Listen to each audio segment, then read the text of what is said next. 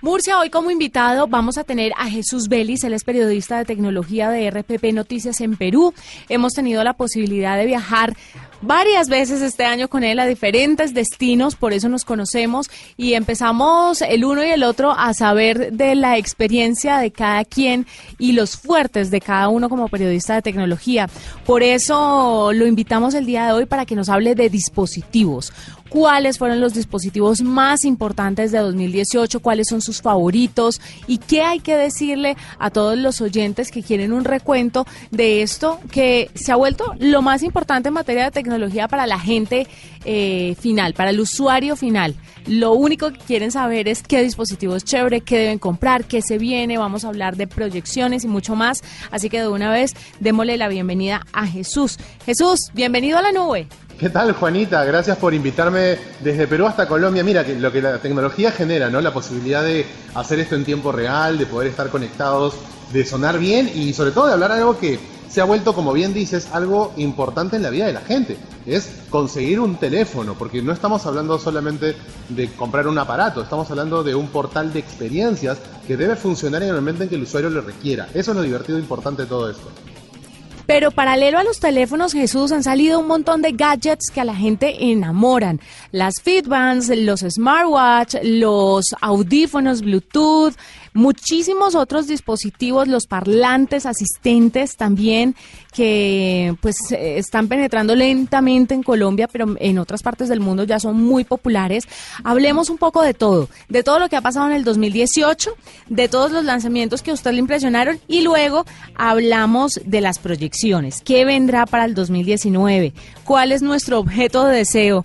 El suyo y el mío, por supuesto. Pero empecemos 2018. ¿Qué pasó? ¿Cuáles fueron los dispositivos más atractivos para usted en este año que termina? Mira, eh, yo creo que los autos han sido seguramente el factor más relevante en lo que yo he estado viendo. Tesla ha sido la que ha liderado un poco esta, este objeto de deseo en ruedas, ¿no? la nueva gama del modelo S, el nuevo modelo 3, yo en verdad estoy muy entusiasmado porque, primero, estoy en un país en donde el litio se está convirtiendo en un asunto de política de Estado. De Perú, Bolivia, Chile y Argentina contamos con el 85% de yacimiento de litio eh, del mundo y estamos viendo la manera de industrializarlos. Para nosotros es un poco el nuevo petróleo. Y eh, la expectativa respecto a los autos inteligentes, a todo el mecanismo inteligente detrás de que una maquinaria se mueva con una asistencia virtual, eh, creo que a, mí me ha llamado mucho la atención, pero en el tema más cercano a la gente, bien dices que el tema del monitoreo de la salud se ha vuelto importante, creo que el Apple Watch Serie 4 ha sido un poco el salto de lo que esperábamos. Eh, yo creo que todavía el, tema del electrocardiograma que mostraron en Cupertino, que viene con el reloj, es un asunto innecesario para el 99% de la gente que compra un Apple Watch, porque un chico de 20 años no va a estar haciendo running viéndose el electrocardiograma. Yo creo que todavía no estamos en eso.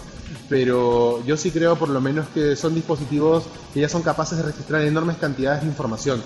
siempre el, tema de, de estos pequeños gadgets es justamente eso, recopilar información para que nuestra asistencia virtual se vuelva inteligente. Estamos alimentando a un, ente, a un ente que está por encima de nosotros, que está justamente en la nube, para tratar de asesorarnos, guiarnos y darnos una mejor perspectiva para toma de decisiones.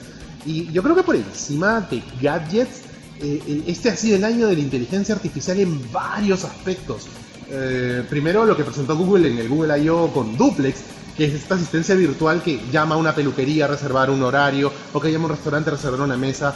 Ah, publicamos aquí en RPP una nota en finales de noviembre eh, en donde tú veías cómo funciona ya en los píxeles este sistema y cómo se escucha la llamada en los locales.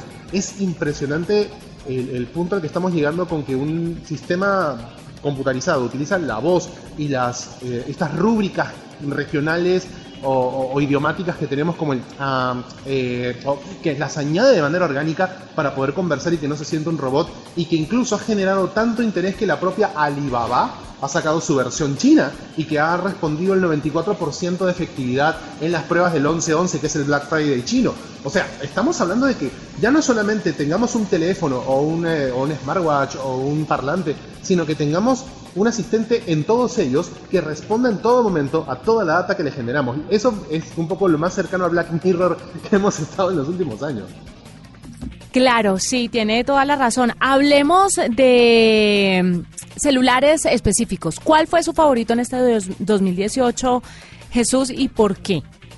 Ah, pero me hacen el corazón, ahí, Juanita, hay un montón. Mira, eh, yo, yo he probado varios este año. eh, de hecho, ahorita el- mi, mi favorito, favorito, favorito es bien difícil de determinar porque yo extraño varias cosas de los teléfonos. O sea, para mí, o sea, creo que para todos los que estamos en esta industria no existe el equipo perfecto, sino el que se adapta a nuestras necesidades. Eh, y, bueno, yo hasta ahora creo que he encontrado en el Mate 20 Pro un buen aliado. Parece un telefonazo. De hecho, es el que estoy usando ahora para, para hacer este, este enlace. Eh, creo que este año Huawei entendió por fin a, ceder que el orgullo no está en lo que hace, sino que también está en lo que es capaz de conceder al usuario. No es solamente decir, es la empresa que hace esto, no, sino es la empresa que entiende al usuario lo que realmente necesita. Yo como periodista necesitaba un teléfono con cámara angular y el Mate 20 Pro ha sido el, único teléfono que me da las opciones para lograr lo que necesito hacer. Claro, LG también lo tiene, pero no al nivel que Huawei lo ha procesado con todas las herramientas de inteligencia artificial en la cámara, con todo ese empuje con el procesador 980, con 6 GB de RAM. Es el teléfono que he tenido puesto desde octubre, desde que salió en Londres. Eh, pero no dejan de gustarme otros. O sea, me gustó mucho el Note 9 cuando lo probé. Creo que es un buen teléfono, eh, muy, sólido, muy completo, muy maduro. Eh, no vas a encontrar un teléfono con stylus eh, de esa potencia y no vas a encontrar un teléfono de esa potencia con stylus. El iPhone 10S me gustó más que el S Max. Soy, soy bastante honesto en eso.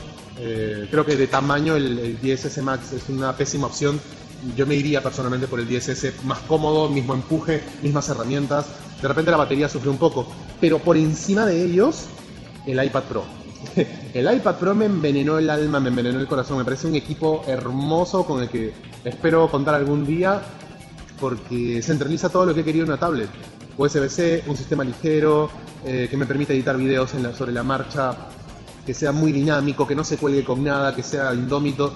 Yo creo que el iPad Pro es la gran tablet del año. Bueno, en un mercado en que el iPad gobierna solo, o casi solo, hemos tenido un S4, hemos tenido MediaPads, hemos tenido un montón de formatos que han intentado siquiera llegar al nivel de diseño de la propia caja del iPad, no han podido. Este año el iPad Pro ha sido el niño mimado en el terreno de tablets, pero en smartphones es un terreno bien dividido. He probado OnePlus, por ejemplo, me ha gustado mucho. He probado Xiaomi este año, el Redmi Note 5 me parece la mejor opción en gama media, eh, igual que el Moto G6 Plus, por ejemplo. Eh, pero son riñas, son, son peleas muy ajustadas, en verdad. Son más que formatos que superen uno al otro, son sabores. Y yo creo que por ahí va el asunto. Lamentablemente la gente no tiene cómo probar todos los sabores, pero igual las críticas están, para eso estamos los especialistas en tecnología, para que la gente a través de nosotros también pueda resolver dudas.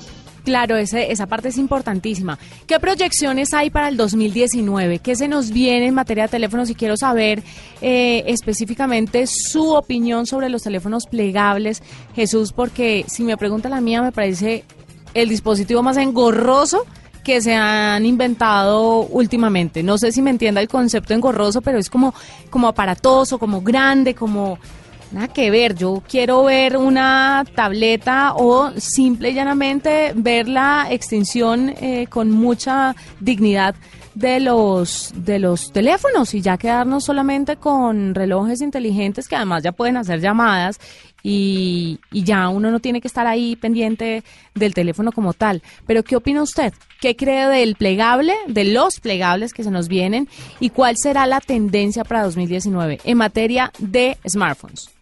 No he tenido la chance de, ver uno, digamos, porque todavía son prototipos. Básicamente nos hemos acercado. Lo más cerca que estuve de uno fue en el evento de San Francisco de Samsung, cuando presentaron el, bueno, mostraron entre oscuridad el prototipo.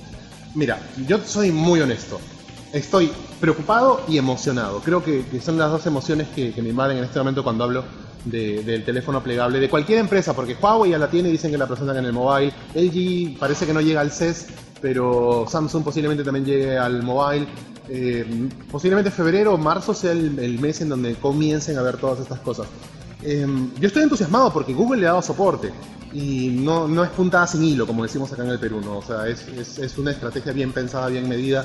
Eh, no, es un software que, salió de cualquier, eh, de, de cualquier sótano de un desarrollador y que hizo un fork de Android. No, no, no, es el oficial. Y si Google ha dado soporte oficial a pantallas plegables es porque algo fuerte viene. Pero sí, es verdad, todavía el uso, digamos, la necesidad de un dispositivo así, todavía no. Pues incluso Microsoft está haciendo un, un prototipo de Surface con pantalla plegable. O sea, está- están experimentando, es momento de cambios porque acordémonos que estamos en la década. Ya el smartphone cumplió 10 años, los cumplió Apple hace, hace un año, los va a cumplir Samsung este 2019. Eh, estamos eh, en verdad muy, muy, muy en época de cambio. La, por, por encima de la plegable te digo dos. Uno, para mí el tema de las pantallas con agujero, esa donde ahora han salido dos teléfonos, uno de Huawei y uno de Samsung, que tienen un huequito en la esquina superior izquierda derecha central, que, es la, pantalla agujereada, por donde sale la cámara delantera. Esa va a ser la gran tendencia en 2019 para eliminar el, nefasto notch que tienen los teléfonos, esta muesca, esta CJ que va encima de la pantalla. Eh, y lo segundo, yo creo que va a haber mucho teléfono de pantalla doble, eh, no de plegable, sino que adelante pantalla y atrás pantalla, con menos resolución para que la gente pueda tomarse selfies, para que la gente pueda no utilizar una sola cámara y que la pantalla principal no tenga cámara arriba y de esa manera ya sea un teléfono de pantalla completa. Yo creo que esas dos tendencias van a ser muy evidentes en 2019, pero por encima, por encima, la pantalla agujereada se lleva las palmas. Por encima de la plegable, por encima de la de la que venga, de las pantallas laterales, como algunas patentes de Samsung, por ejemplo, yo creo que la pantalla con, como decimos acá en Perú, la pantalla con hueco va a ser seguramente un tema que va a dar que hablar en 2019, de todas maneras, y posiblemente lo veamos ya, pues ya van a llegar en enero, febrero, nos veremos en el CES o en el Mobile World Congress de Barcelona en febrero seguramente. Es increíble cómo la gente dice, este celular se copió de esta otra marca y estos se copiaron de tantas otras marcas. Y bueno, a la larga sí es una copia, pero se genera una tendencia, como lo que pasó con el Nocho, la muesca, que si no estoy mal, Jesús empezó con el iPhone. Y luego ya todos le añadieron muesca o notch a sus teléfonos celulares que comparto con usted eh, el pensamiento es nefasto. Yo no he entendido eso para qué funciona eh, pero bueno, a la gente le encanta que tenga la muesca chiquita, grande, más anchita, menos anchita. Pero vamos a ver cuáles entonces serán las tendencias de este 2019. Lo que usted dice, el agujero en la pantalla, pues puede ser una opción. Eh, y esperaremos. Jesús, muchas gracias por estar con nosotros, por contarnos un poco su percepción de lo que fue este año 2018 y lo que vendrá para 2019. Claro que sí, muchas gracias Juanita por el tiempo y siempre es un placer hablar con ese acento delicioso que los colombianos tienen. Espero de todas maneras conocer algún día su, bello país. Y nada, estaremos siempre al tanto. Recordemos que la región latinoamericana sobre todo Colombia y Perú, básicamente estamos centralizando mucho el interés de las marcas internacionales. Aquí se lanzan primero los gadgets, aquí van primero por encima de países que antes eran más banderas como Argentina o Venezuela o incluso la misma Chile. Eh, Colombia y Perú están liderando un poco las preferencias y gustos de la región y eso hay que empujarlo, hay que considerarlo y sobre todo hay que enseñar a la gente que la tecnología es una inversión y mientras más información podamos darles para que la gente tenga una mejor decisión de compra que se ajusta a la necesidad de cada uno, habremos hecho un buen trabajo. Te mando un fuerte abrazo Juanita y a todo el de la nube y nos vemos pronto. Escuchas la nube en Blue Radio.